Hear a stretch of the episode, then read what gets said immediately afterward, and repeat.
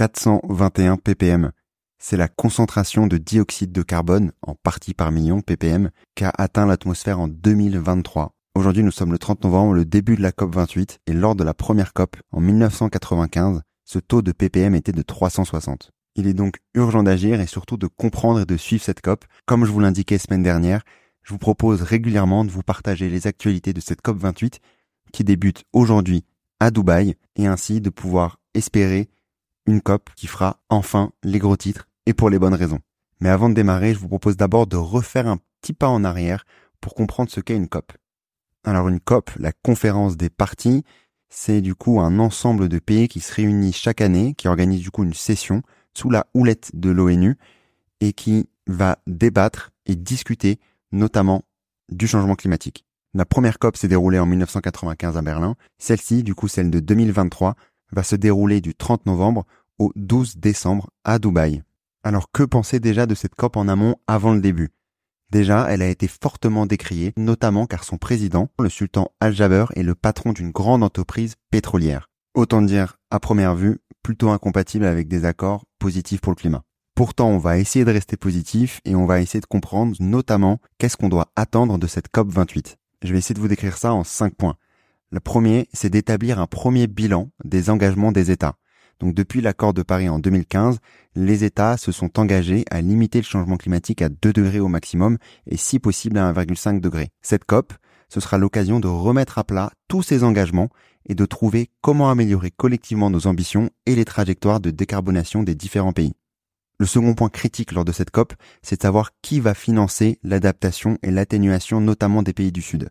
En 2009, lors d'une précédente COP, les pays développés s'étaient engagés à financer environ 100 milliards de dollars par an les pays du Sud pour les aider dans l'adaptation au changement climatique. Et l'ambition est surtout de concrétiser ce financement. L'ONU estime maintenant que l'aide à l'adaptation au changement climatique doit être au moins de 215 milliards de dollars chaque année. Le troisième point, c'est aussi d'avancer sur l'accélération des énergies renouvelables. Alors pourquoi notamment les énergies renouvelables? Car l'IAE, l'Agence internationale de l'énergie, a sorti un rapport récemment on en parlait notamment dans une précédente édition du podcast, je vous mets le lien en description, qui indique qu'il faut accélérer sur les énergies renouvelables pour atteindre nos ambitions climatiques, à savoir de rester en dessous des 1,5 degrés. Parmi ces critères, il faut tripler la capacité renouvelable mondiale d'ici à 2030. Le quatrième point à retenir et qui est du coup très important également dans cette COP, c'est de baisser les émissions de méthane.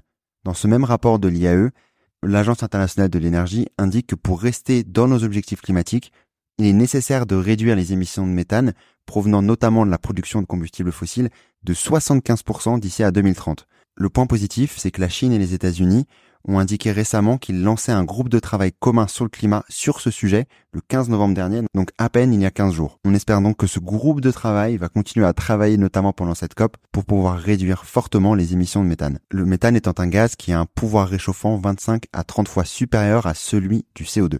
Enfin, le dernier point et probablement le plus compliqué à atteindre, c'est l'arrêt des énergies fossiles. C'est bien sûr le point le plus important, puisqu'on sait que 80% des émissions de CO2 sont dues aux énergies fossiles. L'objectif premier, c'est d'abord l'arrêt du charbon, car c'est l'énergie fossile la plus polluante et la plus émettrice de CO2. Le pétrole et le gaz, au vu du lieu de la COP et de son président, semblent très probablement assez difficiles à atteindre. Je vais bien sûr pas vous laisser sur cette note négative et je vais vous laisser sur les mots du sultan Al-Jaber, du coup le président de cette COP 28. Vous allez régulièrement entendre parler de lui pendant cette COP, très probablement, qui dit son objectif de revenir sur la bonne voie et que son ambition est, je cite, que le monde accepte une solide compréhension d'une feuille de route jusqu'en 2030 qui maintiendra la trajectoire à 1,5 degré à portée de main et que c'est son unique objectif. On espère que c'est pas une ultime langue de bois. Je vous dis à très bientôt pour un prochain résumé sur cette COP28 dans les prochains jours. Portez-vous bien. Salut.